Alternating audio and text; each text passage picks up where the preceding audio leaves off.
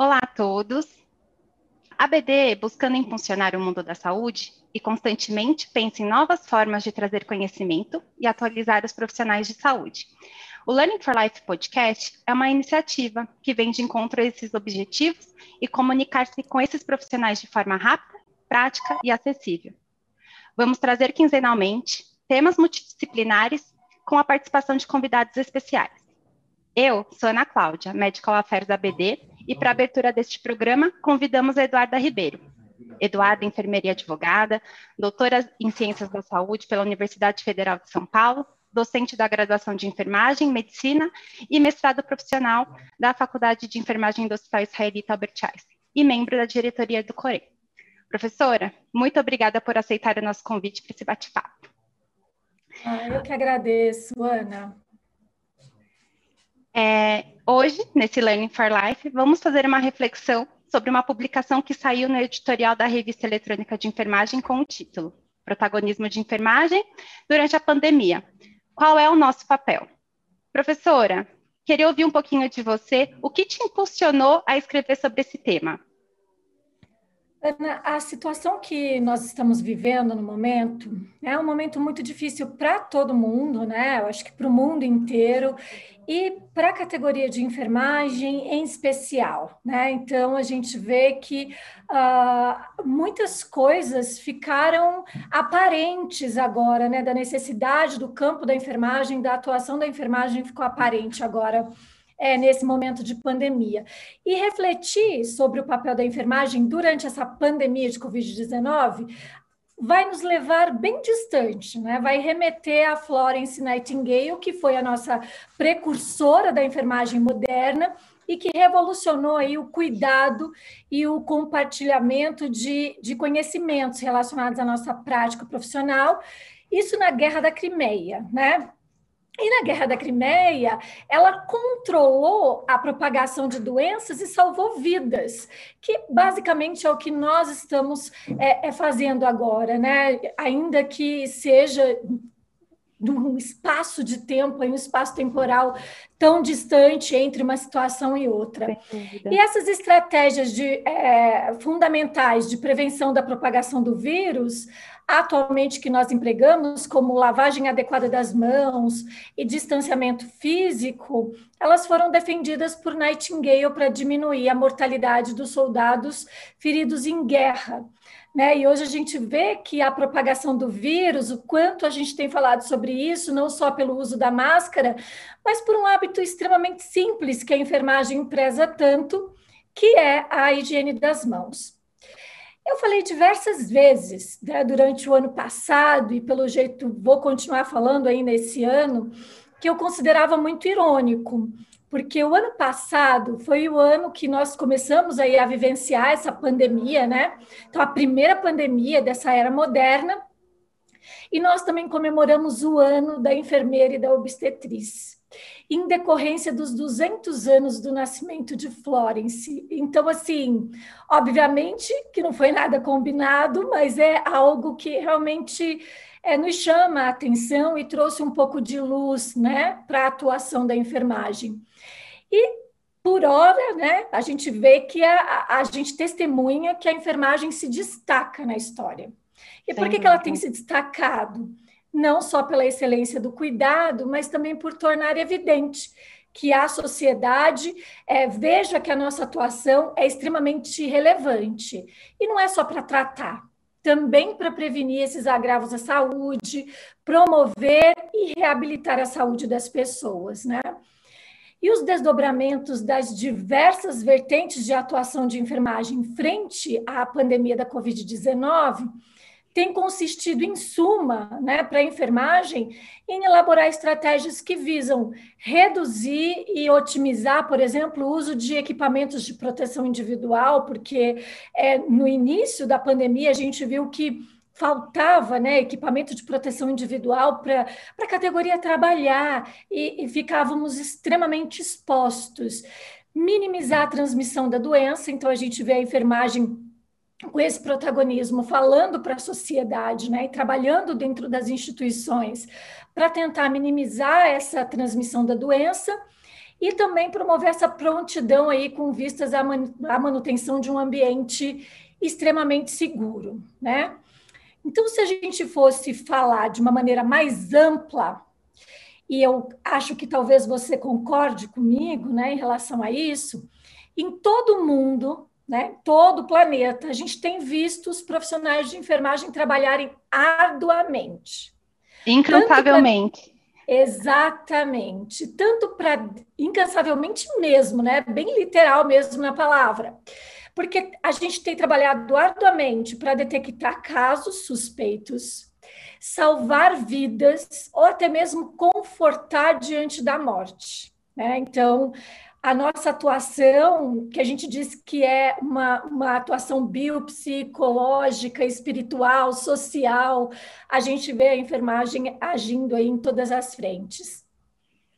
E, ao mesmo tempo, né, a gente vê que uh, a gente tem que se educar a si mesmo e, ao mesmo tempo, educar a população para dizer para ela, olha, quais são as medidas de prevenção?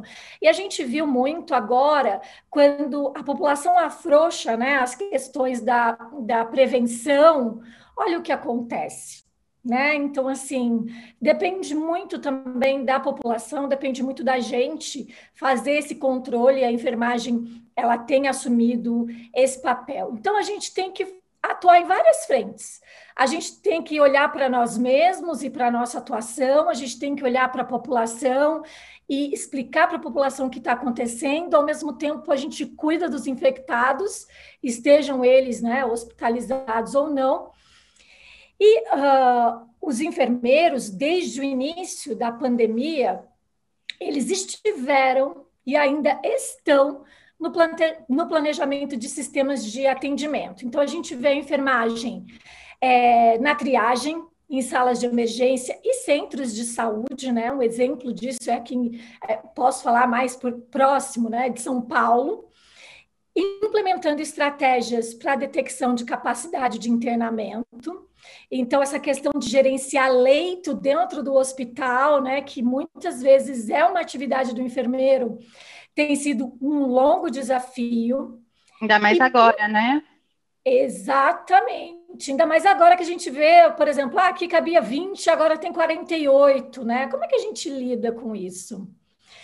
Rastrear as pessoas, né? Quem é que está contaminado, quem não está, separar essas pessoas umas das outras uh, ficar em prontidão em relação à testagem, à vacina, né, que a gente vê agora, drive-thru de vacina, e a enfermagem está ali vacinando, é, e sempre se preocupando em ajudar a garantir a saúde pública, né? Então, eu acho que é, a gente consegue ver a atuação da enfermagem dentro e fora dos hospitais, na saúde pública, nas instituições privadas, uh, particulares, ou seja, é, seja na, na, atenção básica à saúde ou, por exemplo, na estratégia de saúde da família, dentro das unidades de terapia intensiva, né? Os enfermeiros intensivistas têm um grande papel em atuar, por exemplo, nesses pacientes que são extremamente é, mais graves.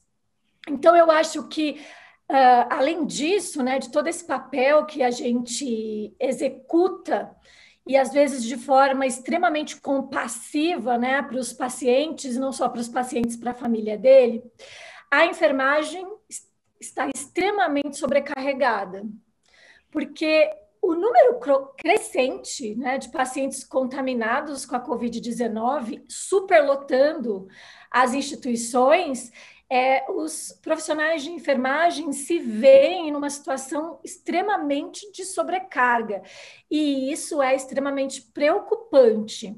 Além disso, a gente vê que, por exemplo, a gente tem muitos enfermeiros, a gente viu muitas vagas de trabalho na pesquisa clínica, né? atuando na pesquisa clínica, principalmente nessas com desenvolvimento é, das vacinas. Então, eu posso dizer para você que os enfermeiros eles estão hoje em todas as áreas é, de atendimento à população, à população com ou sem Covid, ou seja, a gente conseguiu mostrar de uma maneira bem é, crua como é que a enfermagem atua e o que ela realmente o que ela realmente faz.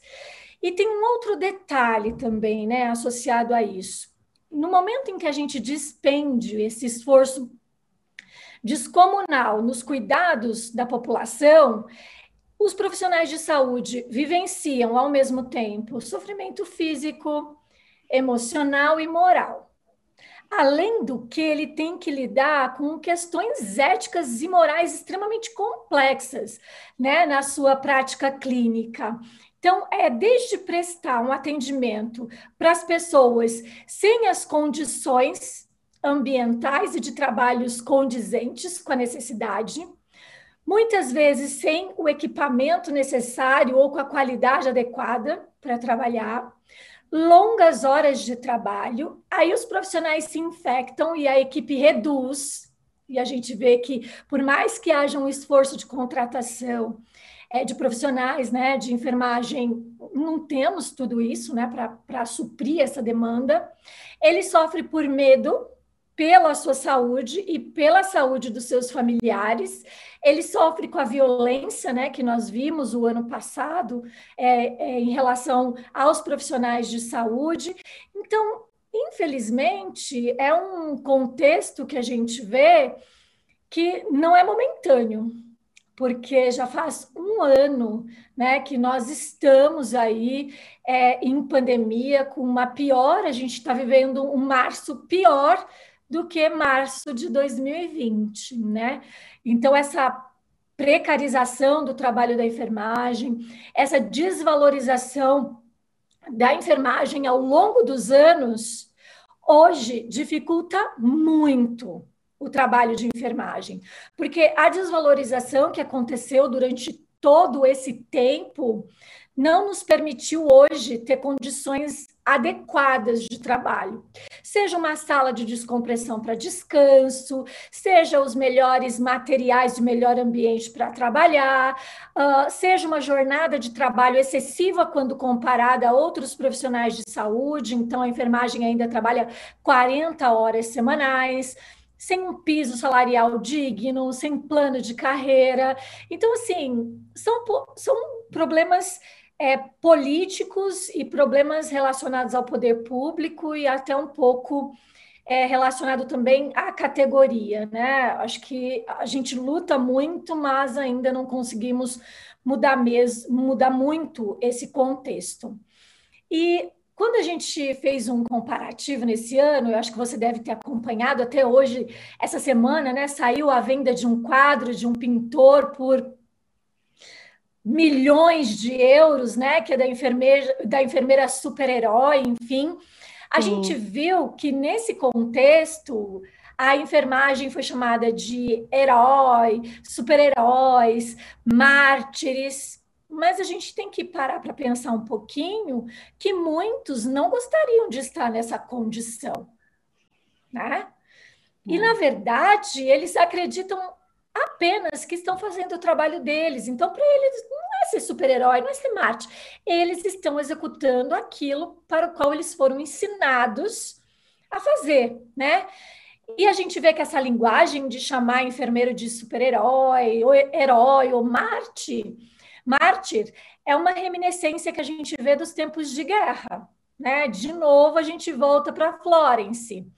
Os enfermeiros trabalhavam na linha de frente, enfrentava batalhas, fazia sacrifícios, era sacrificado e, ao mesmo tempo, ele tinha que ser resiliente e trabalhava para unir forças. Então, de fato, historicamente, as enfermeiras sempre se esforçaram muito para servir tanto os pacientes quanto a comunidade é, em tempos de crise, né? Então, são desafios que a gente enfrentou ano passado, que a gente vai enfrentar esse ano, né? Uh, é uma questão de saúde pública, e a gente vê que, por exemplo, os currículos de enfermagem nem sempre estão muito voltados né, para a saúde pública em si, às vezes é um currículo extremamente médico-cêntrico, né? então é muito hospitalar, na verdade. E a gente sente falta disso agora, né? Dessa visão mais de saúde pública, né? E emergências de saúde pública nessa escala que a gente vê, porque é a primeira pandemia e provavelmente não vai ser a única que nós vamos vivenciar, né? Então, eu acho que atualmente a gente executa o nosso papel, mas eu acho que a gente vai, a partir de agora, aprender a defender e se envolver em políticas públicas para receber uma educação mais sólida, né, que possa auxiliar no seu trabalho, uh, aprender o gerenciamento de risco de uma maneira mais profunda durante emergências e desastres, de uma maneira mais ampla para todos os enfermeiros, a necessidade de liderança. A enfermagem precisa estar num papel de liderança com mais destaque, né? À frente, Direção... né? Exatamente, à frente. A enfermagem já mostrou que é, tem bons líderes, né? É, ela tem uma direção clara, ela tem um apoio contínuo, né, um dos outros. Então, eu acho que a gente tem como uh, cobrar isso dos empregadores, do público, né, da sociedade, das organizações de enfermagem, porque aí eu acho que é uma maneira da gente valorizar o nosso trabalho e também continuar atuando na pandemia, que por mais que a gente tenha aí um público extremamente vacinado e não sendo as vacinas 100% né, de, de eficazes contra os vírus e as suas novas cepas, a gente não acredita que ainda haverá muitos contaminados, né? Então, isso não vai acabar é, de maneira muito rápida. Então eu vejo que eu acho que nós abrimos um pouco os olhos porque é uma premência que as enfermeiras consigam demandar dos, dos governantes, dos formuladores de políticas, dos conselhos de enfermagem, das organizações de saúde, para que eles se envolvam. E a gente não quer apoio só durante a pandemia mas a gente também quer apoio após a pandemia. Agora nós estamos vivendo na pandemia, pensando a pandemia e o pós-pandemia. Como é que nós vamos agir, né? Como é que a gente vai uh, se comportar? Então a gente vai precisar de um engajamento que, na verdade, é multifacetado e não tem mais como a sociedade, as instituições, a, a política, né, os gestores é, não reconhecerem a importância que a enfermagem tem, e não só é, no momento de pandemia, mas em todo o contexto de saúde do mundo. Eu acho que um, um papel ideal seria a união da enfermagem no mundo, né, por melhores condições de trabalho. Então, eu acho que isso ia ser extremamente importante. E por mais que a gente veja que agora né, a sociedade entendeu a importância da, da enfermagem, né, ainda que seja nesse contexto, a gente ainda tem muitas dificuldades, a gente ainda tem muitas demandas né, pela frente e a gente vai precisar do apoio da sociedade como um todo. Então, eu acho que refletir sobre isso foi importante para a gente poder fazer esse exercício de casa, sabe? É olhar a enfermagem agora com uma maneira extremamente crítica e pensar como que ela se comportou no passado, como ela está se comportando agora e o que a gente espera que ela se comporte no pós-pandemia. Exato. Qual é o, o, legado que nós, enfermeiros, vamos deixar e o que vamos construir para os próximos enfermeiros que virão, né? Exatamente. E, professora, você colocou que a enfermagem continua enfrentando desafios, né? Então, assim, porém, nesse momento tão crítico, a gente vê, né, é, fica evidente esse protagonismo dos profissionais, dos, enferme dos enfermeiros, claro, né? Todo esse cenário acaba trazendo essa discussão à tona, né? Como que você enxerga, assim, em outros lugares no mundo ou até mesmo pelas organizações, este papel do enfermeiro? Esse momento, né, que a gente está vivendo, creio eu, que ele serviu também para a gente poder ampliar a discussão e questionamentos sobre a prática de enfermagem, não só aqui no Brasil, né? Talvez na América Latina, em comparação com o que acontece em diversas partes do mundo. É inegável que agora a gente consiga comparar a atuação de enfermagem fora e dentro do país. Aqui no Brasil, a gente já vem há um tempo, Ana, falando das práticas avançadas de enfermagem. Só que é algo que vem evoluindo dentro do Brasil ainda de maneira muito tímida, né? Quando a gente compara a prática avançada de enfermagem fora do Brasil, né? Ou seja, nos Estados Unidos, na Europa, enfim.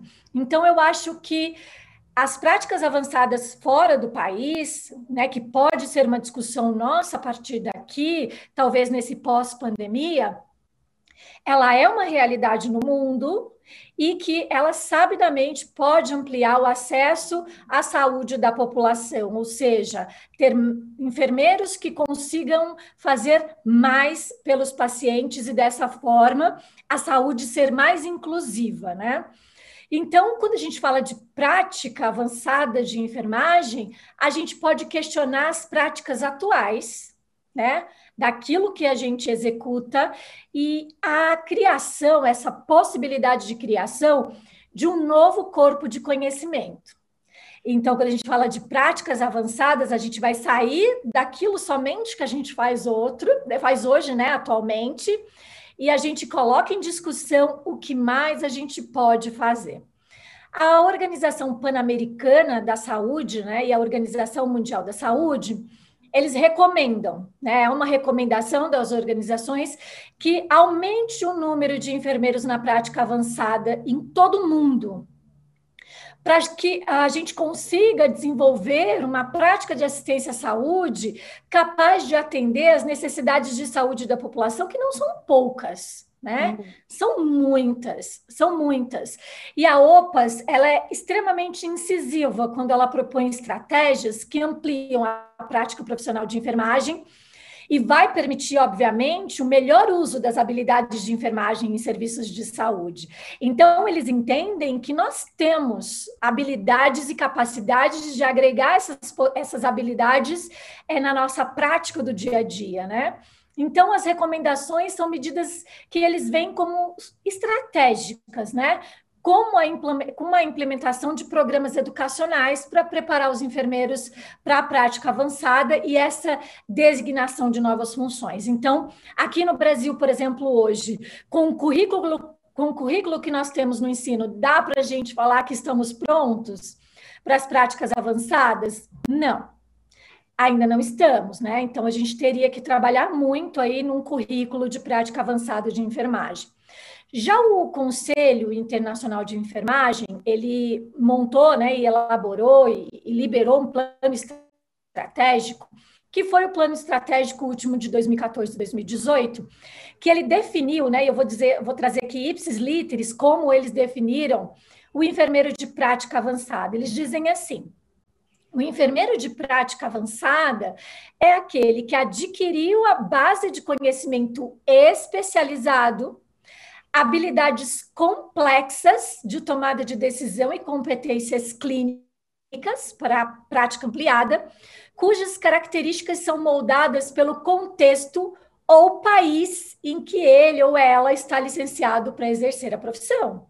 Então, nós teríamos que trabalhar a prática avançada de enfermagem dentro do nosso contexto brasileiro, ou talvez trabalhar em uma força-tarefa dentro do contexto é, da América do Sul, né? Já que nós temos assim algumas características. Sim. E eles colocam lá que o mestrado, por exemplo, é o nível inicial recomendado para um enfermeiro de prática avançada, ou seja, a gente e, e, provavelmente um mestrado profissional, né? Não acadêmico, um mestrado profissional para a gente poder realmente olhar para a prática e mudar.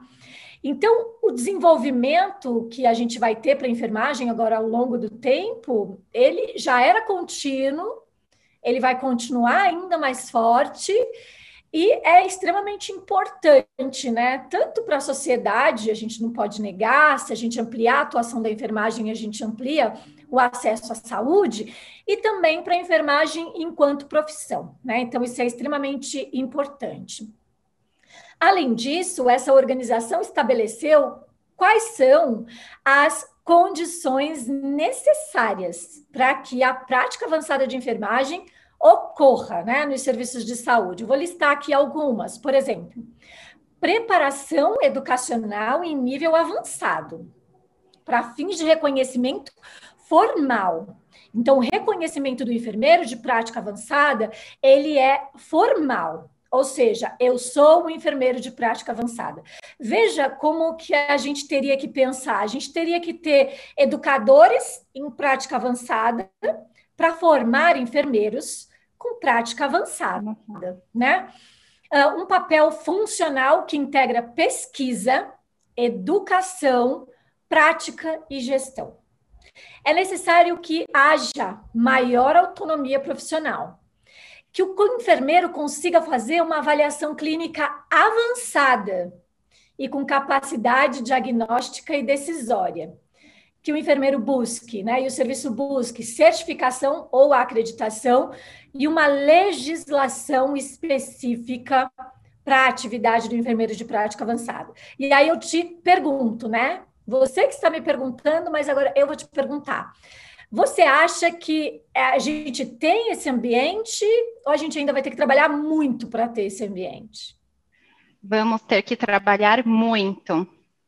Exatamente. Mas isso é algo que o, que o enfermeiro está acostumado, né, professora? Exato, exatamente. A gente não tem problema em lutar, a gente tem mesmo que querer e acreditar naquilo.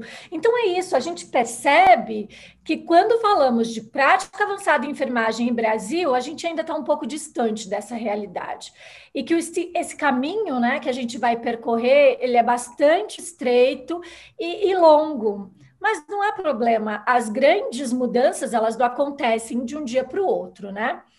Então, apesar dos esforços que a gente tem visto da OPAS, da OMS, uh, da Associação eh, Internacional de Enfermagem, a gente vê que ainda restam dúvidas até, né, sobre o que é um enfermeiro de prática avançada de enfermagem, quais os limites da atuação né, desse profissional e como, por exemplo, a gente poderia definir isso e colocar o enfermeiro de prática avançada dentro do sistema de saúde brasileiro.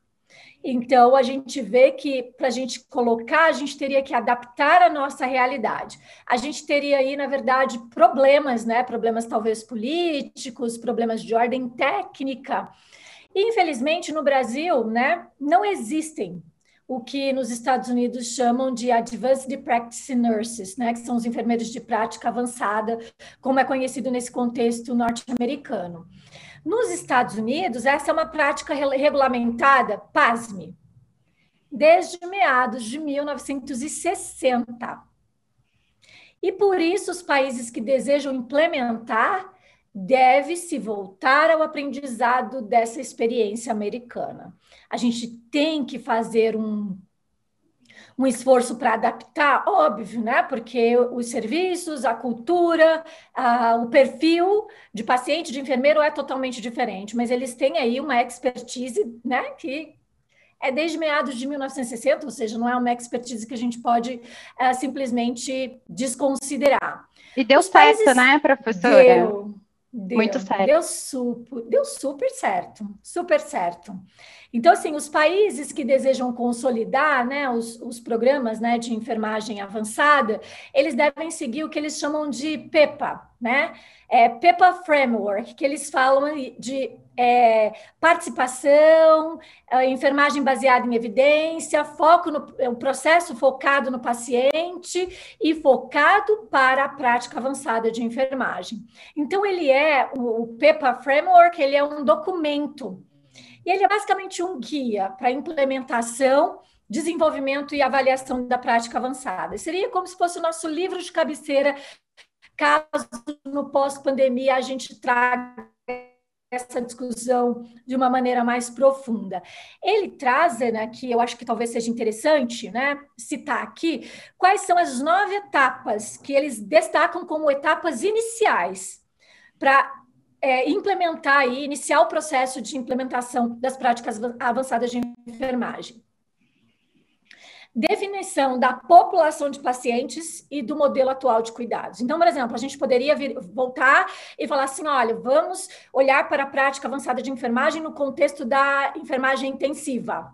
Né? Então, a gente definiria uma população, qual é o modelo atual de cuidado e qual é o modelo né, que nós gostaríamos que é, fosse. Identificação dos apoiadores, quem apoia. Né? Olha que papel importante as empresas, as instituições teriam né, nessa atividade. E o recrutamento dos participantes, porque a gente teria que ter uma, um piloto né, para isso, para a gente poder ampliar. Determinação das necessidades né, de um novo modelo de cuidado, então fazer aquele trabalho crítico de olhar por que, que a gente precisa desse novo modelo. Identificar os problemas e quais são os objetivos né, para melhorar o modelo de cuidado definir esse novo modelo e o papel dos enfermeiros dentro dessa prática. E, obviamente, quais seriam aí o planejamento das estratégias é, de implementação. A gente tem um relatório que foi elaborado pelo Health Research and Services Administration, que ele aponta quais são as atividades que as enfermeiras de práticas avançadas desempenham de modo mais frequente no seu dia a dia. Nessa ordem, educação e aconselhamento de pacientes e suas famílias. A gente já faz isso, teríamos que melhorar. Condução de exame físico e obtenção de histórico, histórico clínico, só que a gente viu que é uma avaliação clínica mais avançada, mais profunda prescrição de medicamentos para doenças agudas e crônicas. Hoje a gente tem o programa de prescrição de medicamentos, de acordo com o protocolo, na atenção básica solicitação e interpretação de exames laboratoriais, raio-x e eletro, entre outros. E aí a gente pensa, olha, eu solicito e ao mesmo tempo que eu solicito, eu preciso saber. Né? Eu preciso identificar, eu preciso analisar, eu preciso interpretar. Diagnóstico, tratamento e manejo clínico de doenças agudas e crônicas, provisão de cuidado preventivo, tanto o rastreamento quanto as imunizações, e hoje a gente tem é, no Brasil esse papel né, das enfermeiras da atenção básica em saúde muito forte, gerenciar o cuidado, encaminhar aos outros profissionais de saúde e realização de procedimentos mais complexos. A gente tem uh, alguma coisa né, desses passos que eles trazem? Sim, temos. A gente teria que avançar muito mais. Então, sem sombra de dúvidas, quando a gente pensa em aumentar o escopo da prática dos profissionais de saúde, em especial né, dos profissionais de enfermagem, dos enfermeiros, das enfermeiras, é reconhecido pela Organização Mundial de Saúde como uma forma de prover aí os serviços de saúde essenciais à população ah, especialmente quando a gente vê que nas áreas remotas e nas áreas rurais a assistência à saúde não chega muitos profissionais não querem atuar nessas áreas, então é uma dificuldade, né? Então, ele acaba sendo uma estratégia, a implementação da, da prática avançada em enfermagem acaba sendo uma estratégia muito eficaz para a gente conseguir é, fazer essa cobertura, e a OMS né, e a OPAS até diz, em países da América Latina e Caribe. Então, o esforço poderia ser entre os países da América Latina e também do Caribe. E saindo um pouco, por exemplo, da atenção é, primária à saúde, que a gente vê que a atenção primária à saúde no Brasil ela é extremamente forte, extremamente desenhada. Vejamos aí o Programa Nacional de Imunização, né, que a enfermagem tem um papel extremamente preponderante. Uh, a gente pode uh, pensar que poderíamos estender esse papel da enfermagem para além da atenção primária da saúde, como, por exemplo, emergência e cuidados intensivos, né? Que foi o que eu já disse antes. É extremamente atraente, não é? A gente pensar que o enfermeiro emergencista, intensivista, vai poder atuar com uma prática avançada, né? Eu vejo isso muito com bons olhos. A gente tem uma revisão sistemática que sugere, né, que sugeriu que a implementação de funções de enfermagem de prática avançada nesses ambientes de cuidado intensivo e de emergência melhora o resultado do paciente. Quando a gente fala assim em melhorar o resultado do paciente, é melhorar o desfecho o desfecho dele pós atendimento na terapia intensiva, pós atendimento na emergência, né? Então, a transformação da prestação de serviços de saúde uh, por meio dessa utilização de uma força de trabalho mais especializada pode, por exemplo, aliviar o aumento iminente da demanda por serviços de saúde, o que a gente está vivenciando hoje. Se nós tivéssemos enfermeiros de prática avançada nos, nas emergências e nas unidades de terapia intensiva, talvez o serviço fosse mais célere e o desfecho do paciente fosse melhor. No entanto, é sempre bom a gente é, ressaltar que é necessário preparar esse contexto, né? E esse contexto tem que ser receptivo, para que a gente pudesse fazer transformações e que isso fosse sustentável. Então, a gente vê que no Brasil a gente teria um empecilho muito grande, né, do ponto de vista político, talvez, e não da formação. Eu acho que nós encamparíamos a formação de maneira muito mais aberta do que conseguiríamos isso numa discussão política, mas eu acho que toda discussão é bem-vinda e a gente não pode se furtar ela. Sem dúvida. E, professora, a gente tem visto aqui nos noticiários, né, que falando assim, de uma forma geral, dos profissionais de saúde, especificamente dos enfermeiros, né, a gente está batendo marco aí, nós estamos há mais de um ano, é, desde o primeiro caso notificado aqui no Brasil, e infelizmente, é, essa semana a gente atingiu a marca de 300 mil óbitos, né, em decorrência do Covid. E nós sabemos, né, que os nossos profissionais de saúde eles estão cansados, desgastados, é, e vimos que para tratar esses pacientes com gravidade, a gente precisa mesmo, né, de profissionais capacitados, treinados, habilitados, né? Como que você enxerga isso? Uh, a gente consegue ver uh, que a gente ainda tem muitos, muitos profissionais despreparados no mercado por N fatores, né? A gente não levaria horas aqui para listar todos, mas a gente vê que uh, a gente precisa ampliar essa atuação da enfermagem, e eu cito aqui um exemplo que em 2018 o Instituto de Medicina o mesmo que publicou né, o livro relatório Errar é Humano, em 1999, eles publicaram um report que ele coloca assim, né, The Future of Nursing, né, o futuro da enfermagem, liderando mudanças, é, avançando na saúde, que é extremamente importante. E esse relato, ele reconhece que, em primeiro lugar, há uma necessidade de permitir que o enfermeiro atue de acordo com a sua formação profissional. Então, a gente não pode ver de maneira nenhuma o enfermeiro ser tolhido de atuar de acordo com aquilo que ele foi formado.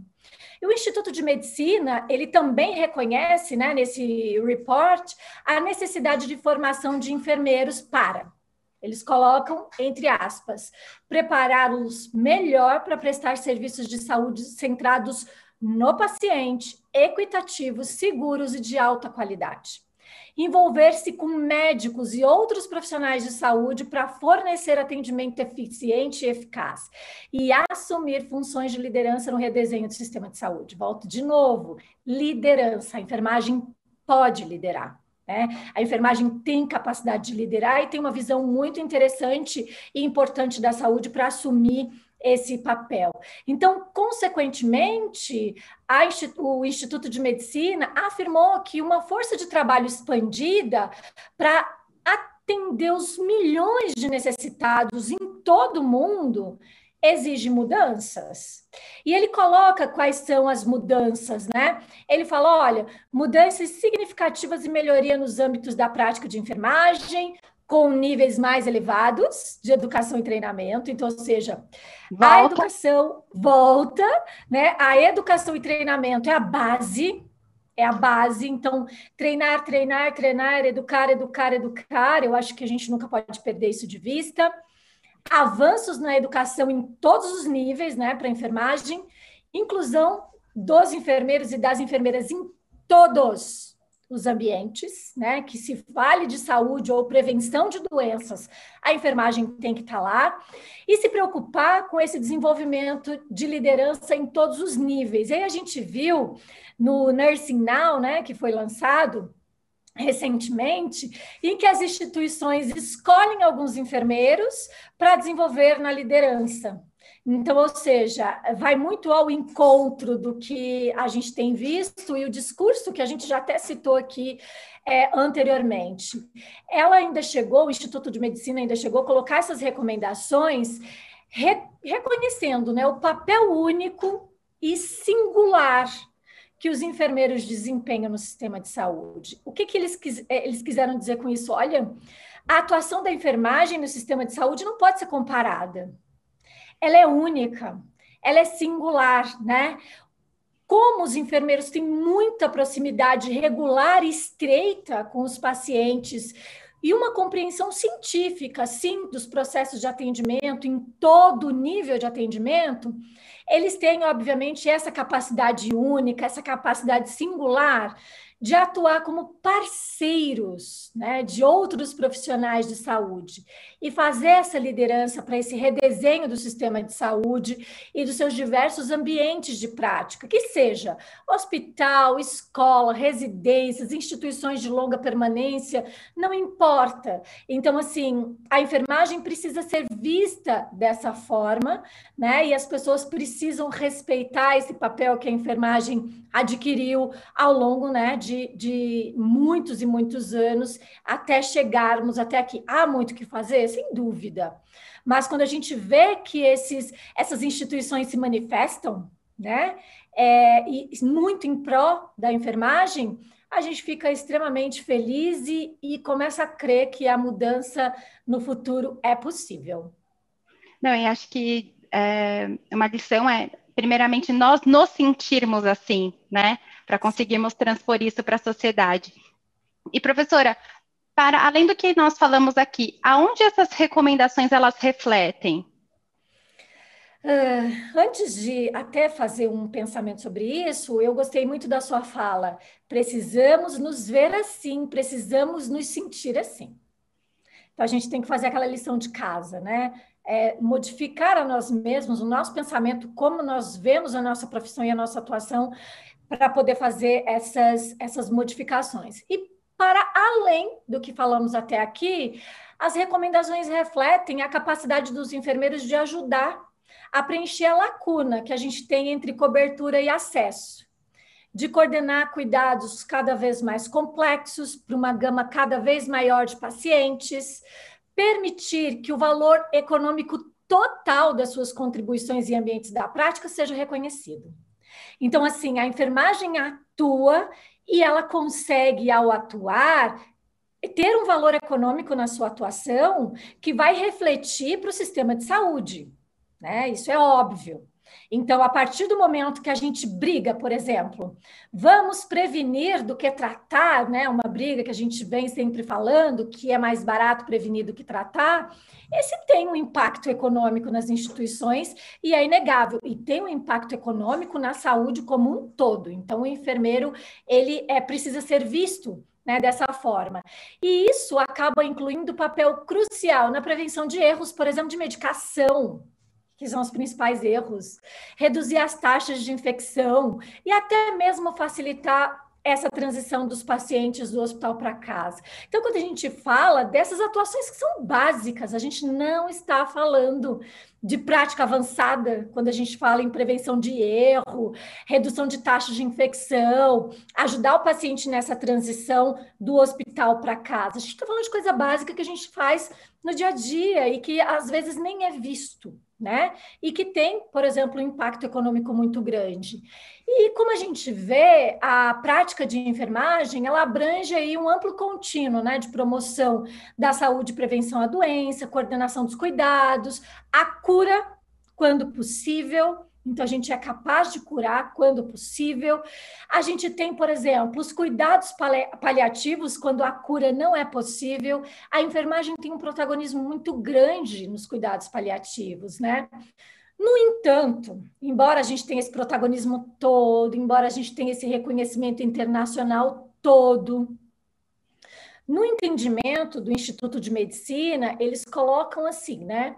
Que muitos entre aspas, muitos membros da profissão requerem mais educação e preparação para adotar esses novos papéis rapidamente e em resposta às mudanças que acontecem de maneira muito célere nos ambientes de saúde e um sistema de educação e evolução. Então, quando a gente começa a sintetizar o que a gente disse até aqui, a gente vem para a base, né? A gente volta para a base. Eu preciso começar da educação para que o enfermeiro consiga desempenhar esse papel tão importante. Então, a gente precisa desse conhecimento, né? Não dá para é, exigir uma atuação mais ampla se eu não conheço, se eu não estou preparado para isso. Em 2017, as competências dos enfermeiros, por exemplo, de práticas avançadas, elas foram realizadas, foram revisadas, desculpa, e atualizadas por uma organização né, de nurse practitioner, né, que a gente fala fora do país, e ele estabeleceu nove áreas que é obrigatório que os enfermeiros desenvolvam. E aí a gente teria que voltar para o ensino e olhar como isso é feito. Pesquisa científica. Eu acho que a gente ainda tem uma dificuldade muito grande de, de pensar que nossa prática precisa ser pesquisada para trazer evidência, liderança, qualidade, investigação clínica, tecnologia. Ana, hoje tudo é tecnológico. A gente precisa avançar na tecnologia política, os enfermeiros precisam assumir um papel político. Sistema de prestação de saúde, ética e prática independente. Aí a gente tem alguns gaps, né? Se a gente for pensar, a gente tem alguns gaps pensando na nossa, na nossa prática. A gente olha para a pesquisa científica, para o papel de liderança que ainda é um pouco tímido, a gente trabalha fortemente na qualidade, a gente ainda está em desempenho de desenvolvimento de tecnologia, a gente peca muito ainda em política. E a ética, é, ela ainda precisa ser discutida de maneira mais independente e prática independente. O enfermeiro precisa saber que a atuação de enfermagem ela é independente em vários aspectos, porque a gente tem prática dependente e interdependente, mas a gente tem muita independência em muitas coisas. Eu chamo a atenção para o quesito pesquisa, né? Porque ele reforça o papel do enfermeiro enquanto facilitador de prática baseada em evidência, né? E elabora recomendações baseadas em evidências. A gente precisa justificar a nossa prática. Nós ajudamos a desenvolver protocolos e diretrizes na prática clínica, então a gente precisa pesquisar. A gente precisa sair do papel de ser o coletador de dados e o alimentador de planilhas, né? A gente precisa participar da concepção da pesquisa, dos padrões, dos indicadores de qualidade e na avaliação dessas pesquisas e na segurança do paciente.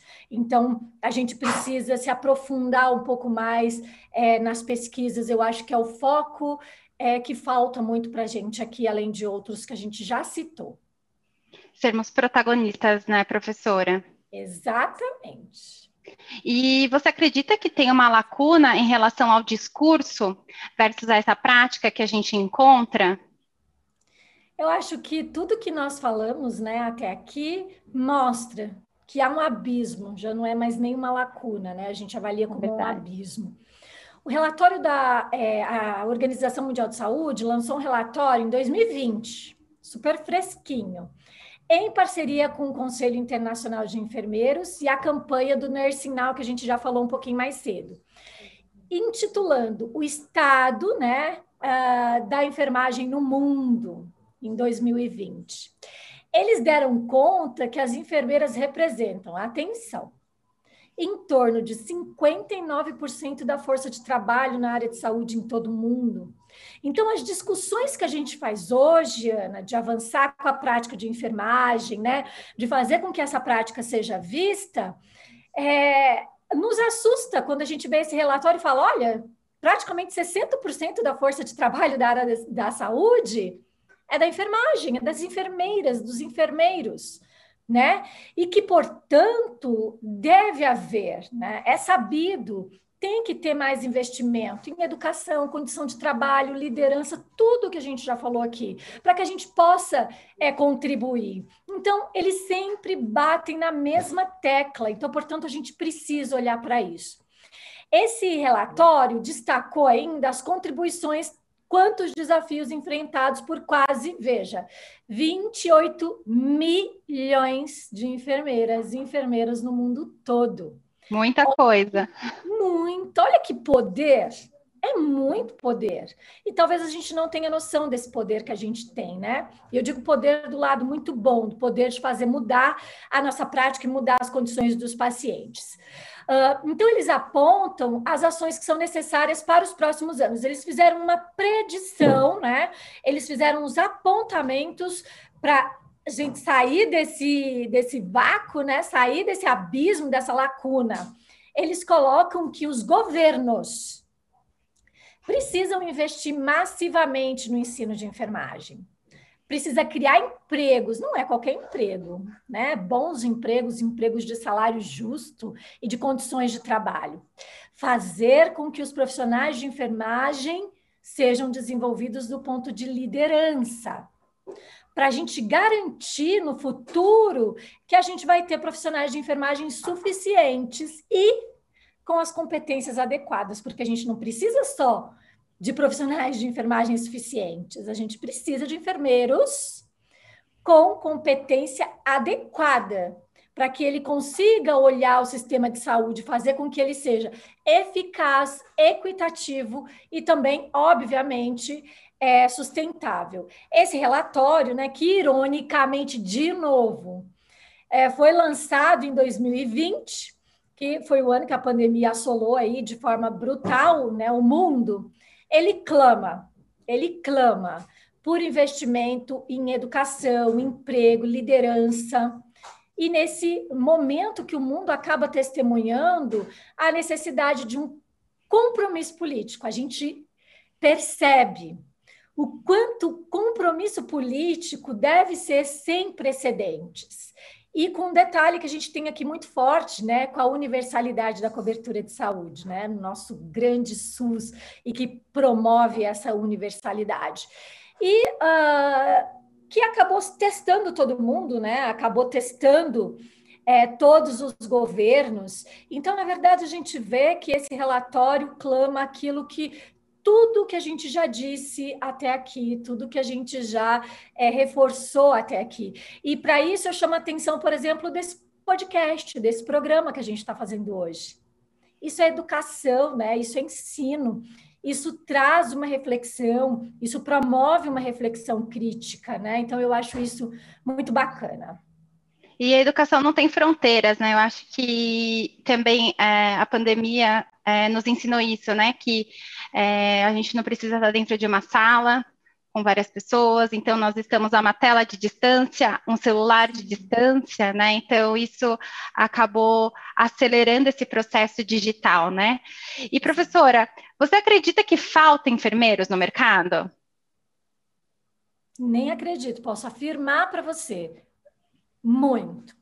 A escassez de enfermeiros no mundo no mundo, não é só no Brasil, e a gente viu isso. Nós presenciamos isso. É devastadora. A Organização Mundial da Saúde, eles uh, fazem aí uma, uma previsão que para enfrentar, veja, a escassez até 2030 de enfermeiros e enfermeiras no mundo, nós precisaríamos aumentar em 8% ao ano, em média, a muita formação coisa. de enfermeiros e enfermeiras. É muita coisa. Nós somos 60% da força de trabalho e ainda até 2030 precisamos aumentar em média 8%. Então, ou seja, é muito, é um contingente muito, muito, muito grande. Só que não é uh, qualquer formação. Não é jogar qualquer enfermeiro no mercado. A gente precisa aí de uma formação com melhoria na capacidade de empregar e reter esses profissionais, para a gente poder diminuir, por exemplo, o fluxo que nós temos de enfermeiros pelo mundo inteiro. O Brasil exporta enfermeiros, se a gente pode falar assim.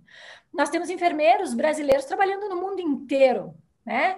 E, e, o enfermeiro brasileiro ele é muito bem visto, muito bem quisto fora do país.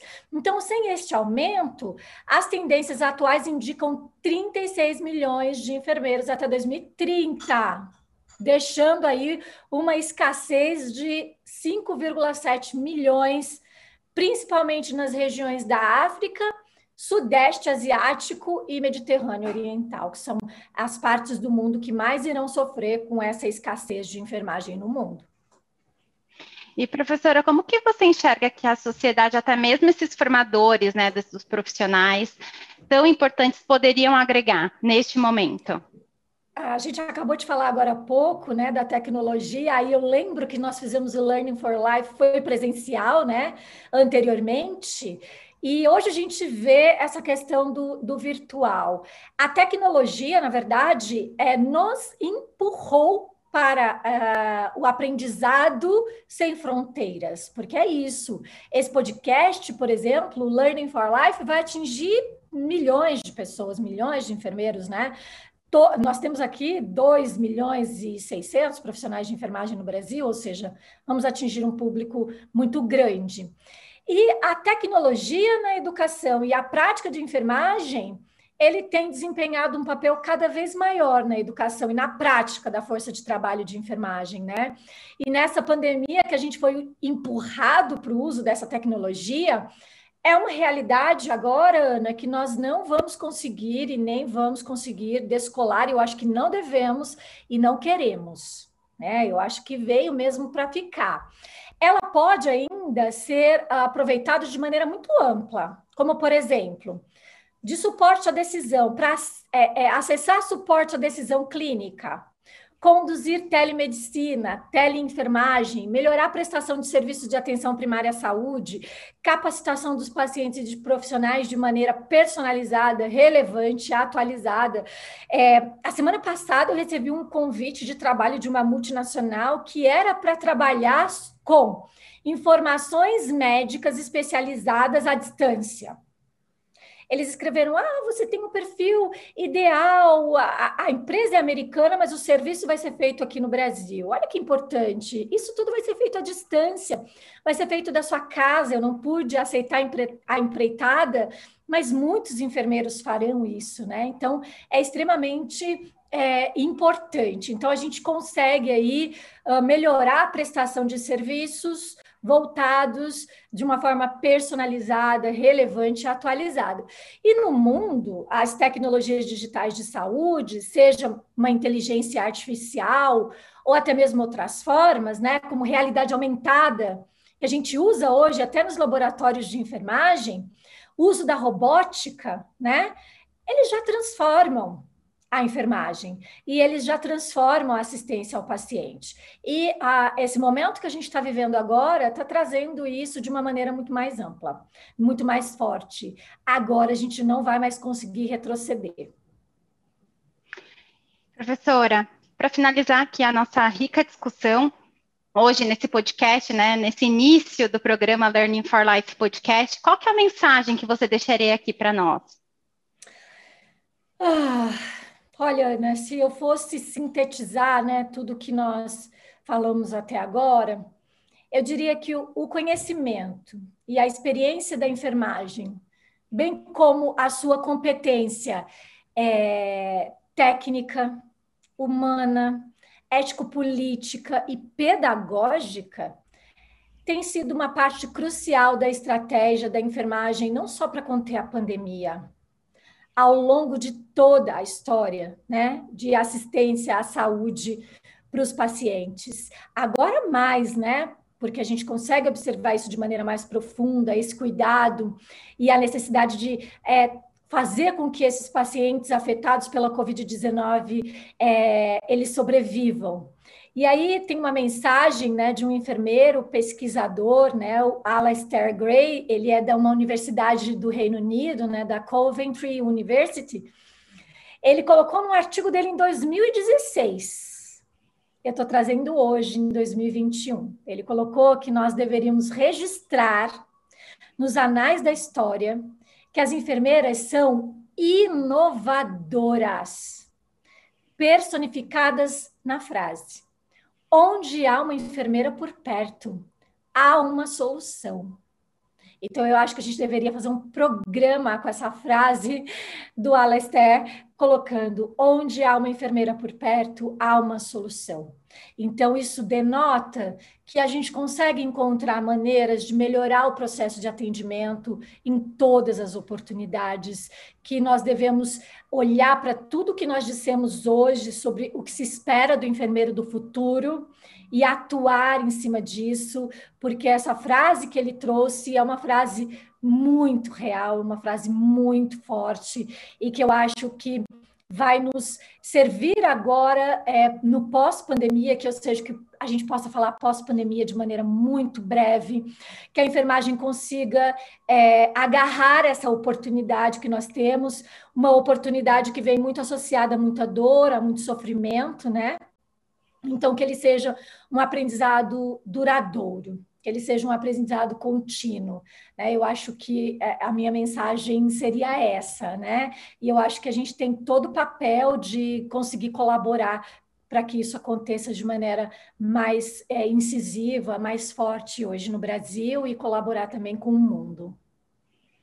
Professora, queria muito agradecer o nosso bate-papo de hoje. É uma honra estar aqui com você nesse dia para tratar de um assunto tão relevante tão oportuno.